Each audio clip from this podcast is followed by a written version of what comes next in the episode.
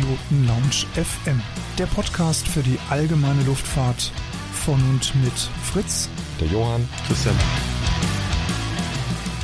Hallo, herzlich willkommen zu einer neuen Ausgabe der Privatpiloten Lounge. Ich bin Fritz, begrüße euch recht herzlich zu unserem kleinen News-Ticker-Format. Hast du schon gehört? Ich hoffe, es geht euch gut da draußen an den Podcast-Playern und begrüße jetzt direkt auf der anderen Seite der virtuellen Bühne den Co-Moderator Johann. Hallo nach Tübingen, lieber Johann. Was hast du uns denn heute für interessante Neuigkeiten mitgebracht? Ja, vielen Dank, Fritz. Auch von mir ein herzliches Willkommen, lieber Zuhörer und Zuhörerin. Ich habe euch heute mitgebracht die Zertifizierung der Flight Design F2 nach den EASA CS23 Typenzertifikat. Diese heutige Podcast-Folge wird euch präsentiert von pilotenbedarf.de. Einfach mal reinschauen.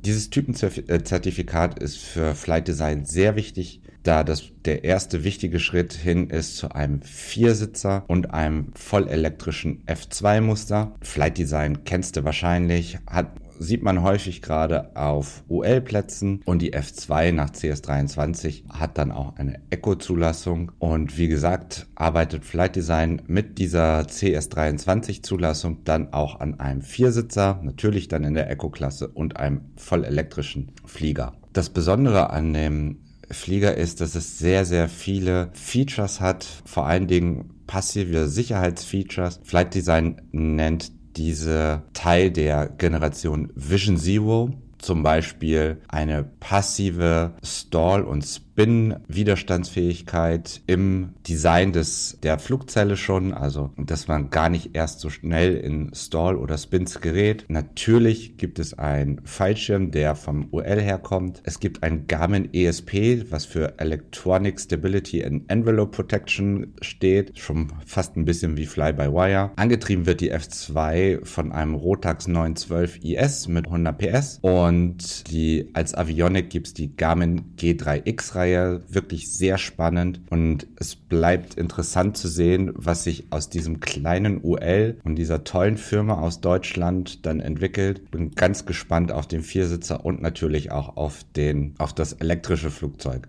Fritz, was hast du denn?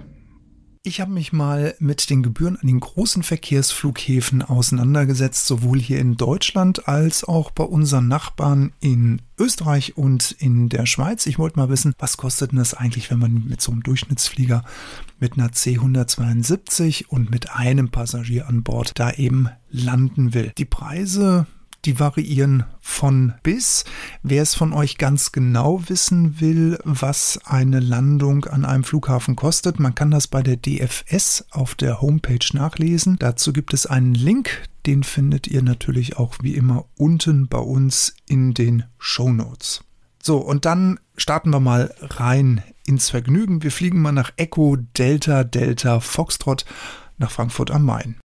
Der Flughafen ist geöffnet von morgens 5 Uhr bis 23 Uhr lokal und wer da gerne landen möchte, der muss sich ca. 733 Euro mit in die Tasche stecken, wenn er da aufschlagen will. Wen die Gebühren jetzt abschrecken von Frankfurt, was ich gut verstehen kann, die Alternative zu Frankfurt wäre jetzt zum Beispiel Egelsbach, Echo Delta Foxtrot Echo oder eben auch noch die Alternative Mainz, Finten, Echo Delta Foxtrot Zulu. Da kann man auch noch für kleines Geld landen. Dann muss man natürlich in die S-Bahn springen oder mit dem Mietwagen oder mit dem Taxi eben nach Frankfurt fahren, wenn man unbedingt dahin möchte. Gehen wir mal ein Stückchen weiter südlicher in die Bundesrepublik Deutschland rein. Gehen wir doch mal an den Flughafen von München zum Franz Josef Strauß Flughafen. Die Bayern klappen morgens um 6 Uhr lokal die Runway runter und abends um 22 Uhr geht sie wieder hoch und eine Cessna 172 kostet so circa 170 Euro.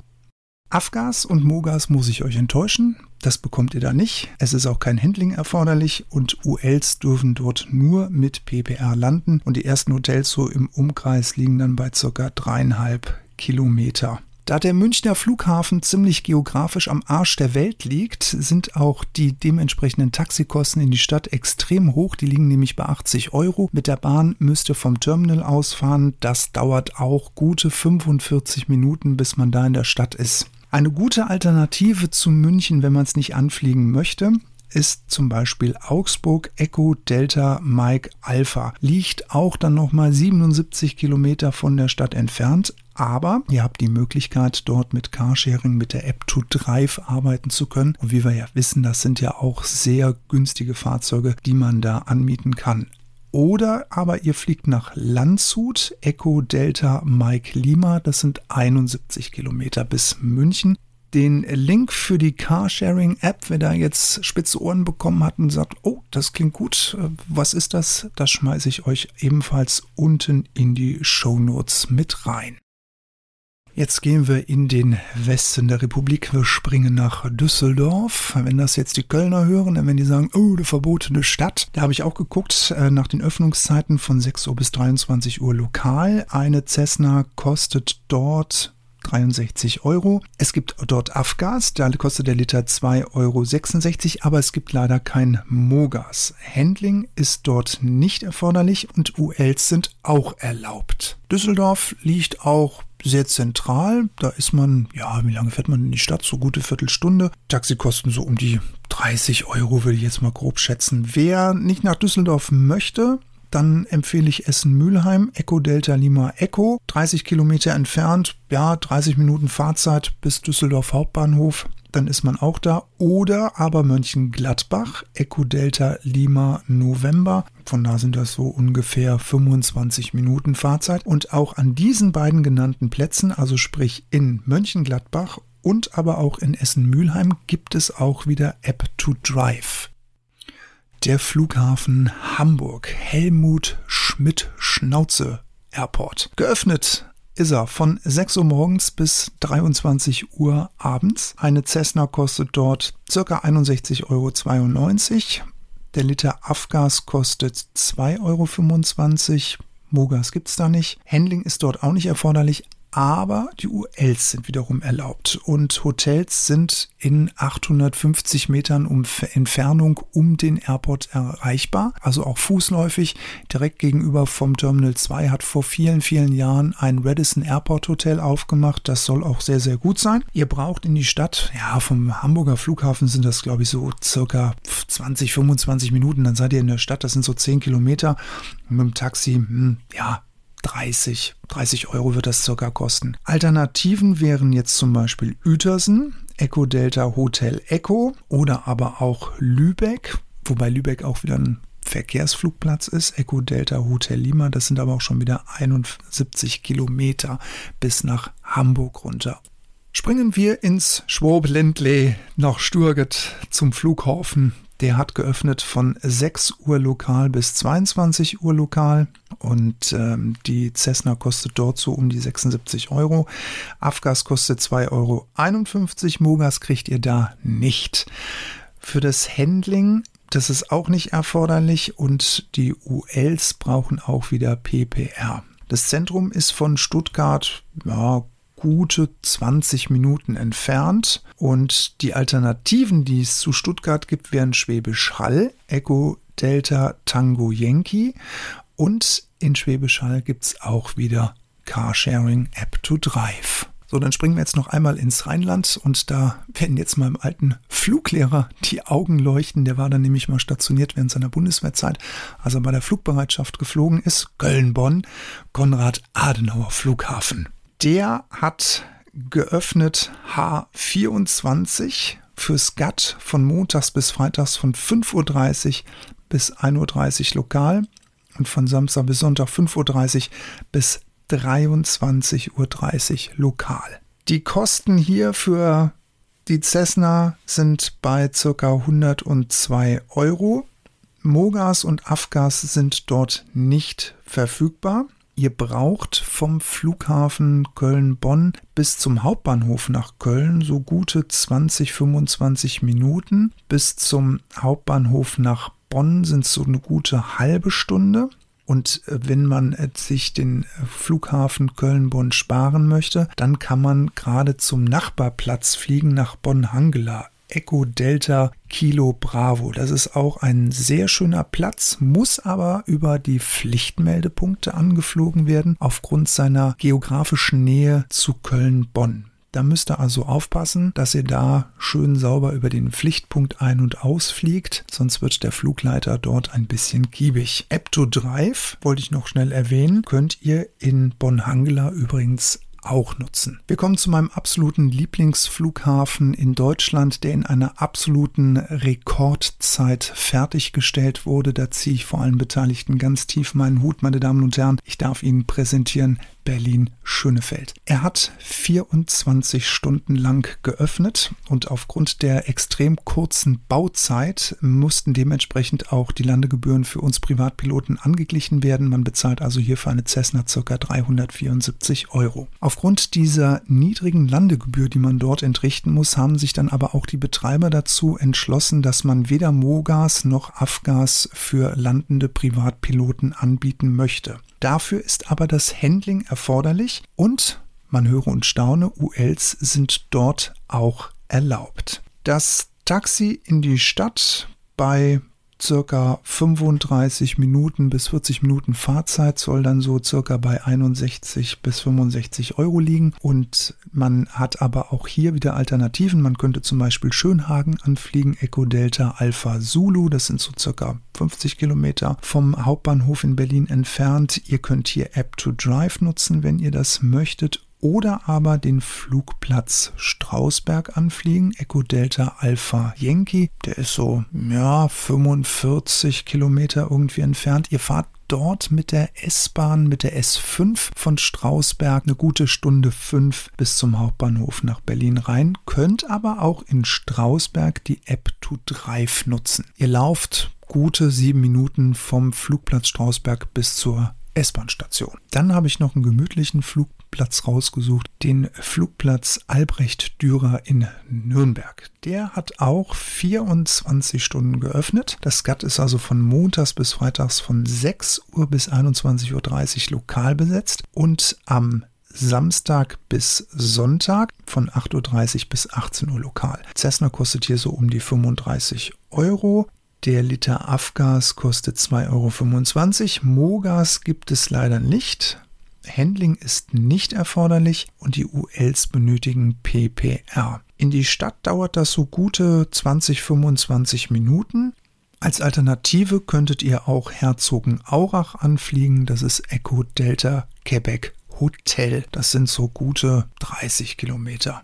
Nicht rausgefunden habe ich, ob hier App to Drive funktioniert, aber nach den Recherchen in der App ist Herzogenaurach zu diesem jetzigen Zeitpunkt der Recherche noch nicht angeschlossen. Der Flughafen Hannover. GATT ist geöffnet von 6 Uhr lokal bis 22 Uhr lokal und H24 gibt es dann auf Anfrage. Der Cessna kostet 23,30 Euro, der Liter Afgas kostet 2,16 Euro und der Liter Mogas, ja, man höre und staune, man kann auch Mogas tanken in Hannover, liegt bei 2,05 Euro. Ihr benötigt keine Handling und ULs sind ebenfalls erlaubt. Hotels sind auch in fußläufiger Umgebung um den Flughafen erreichbar. Da gibt es so einige Airport-Hotels, das äh, Hotel Leonardo und in die Stadt sei da irgendwie so in circa 20, 25 Minuten seid ihr dann da. Ihr könnt direkt ähm, in Hannover in die S-Bahn reinspringen und dann seid ihr in 25 Minuten am Hauptbahnhof. Alternative, wenn ihr nicht direkt Hannover anfliegen wollt, das wäre dann der Flugplatz Hildesheim, Echo Delta Victor Mike. Das sind circa 35, 40 Kilometer südlich von Hannover gelegen. Und den letzten Verkehrslandeplatz, den ich euch hier in Deutschland äh, vorstellen möchte, das ist Dortmund Airport 21. Als ich das Foto gesehen habe, habe ich gedacht, ach, der ist ja schnuckelig, süß, klein. Also irgendwie ein ganz gemütlicher Flughafen. Hat geöffnet von morgens 6 Uhr lokal bis 22 Uhr. Der kostet eine Cessna so um die 48 Euro. Der Liter Afgas liegt bei 2,20 Euro. Handling ist nicht erforderlich, aber Wermutstropfen. Die Kollegen unter uns, die ein U11 fliegen, sind dort leider nicht gerne gesehen. Ist also nicht erlaubt. Hotels sind so im Umkreis von guten anderthalb Kilometern erreichbar und in die Stadt sind es ungefähr 20, 25 Minuten. Als Alternative gibt es dann Essen-Mülheim, Echo Delta Lima Echo, das ist aber 54 Kilometer entfernt. Dann gibt es Marl-Mühle, das ist Echo Delta Lima Mike, das ist 48 Kilometer entfernt und ich konnte auch leider nicht rauskriegen, ob App to Drive dort funktioniert. Und damit springen wir jetzt zu den Kollegen nach Österreich. Wir sind am Airport äh, Wolfgang Amadeus Mozart in Salzburg. Küss die Hand, Servus, Grüß Gott. Geöffnet morgens von 6 Uhr bis 23 Uhr, 51 Euro Pi mal Daumen die Landegebühr. Der Liter Afgas 2,87 Euro. Handling nein, ULs ja. Hotels in fußläufiger Entfernung so um die 900 bis 1000 Meter und in die Stadt dauert es circa 10 Minuten. Und als Alternativflughafen wäre St. Johann in Tirol, Lima, Oscar, India, Juliet. Und das Ganze sind so 70, 75 Kilometer von Salzburg entfernt. Und damit schalten wir zu den Kolleginnen und Kollegen in der Schweiz. Grüezi nach Zürich.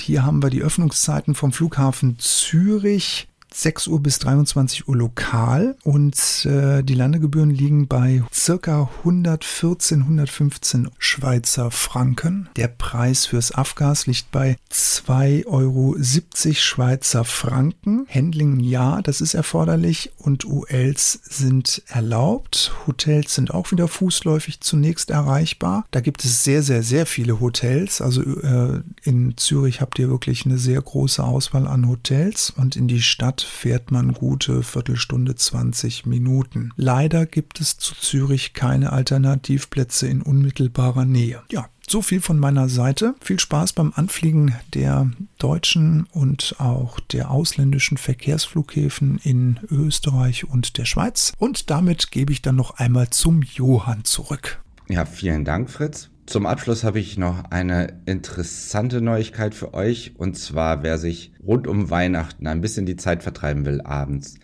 der kann gerne auf die Seite von Garmin gehen. Dort gibt es circa so ein halbstündiges Webinar zu verschiedenen Themen. Am 20. geht es zum Beispiel um das digitale Rundinstrument GI275. Am 21. geht es um die Navigations-App Garmin Pilot und den Vergleich von der Nachrüstung von G, vom G500 und dem G3X. Und am 22. Dezember zeigt das Webinar die 2 Zoll Navigation von Garmin. Alles wirklich spannende Themen, kann ich nur empfehlen. Ich verlinke euch die Seite, wo ihr euch anmelden könnt. Wie gesagt, 20., 21. und 22. Dezember. 17 und 18 Uhr die Webinare vom Garmin. Viel Spaß euch und das war's. Alles Gute, tschüss. Das war es schon wieder von unserer Seite. Wir wünschen euch alles Gute, bleibt gesund, always many happy landings. Bis zum nächsten Mal, der Fritz.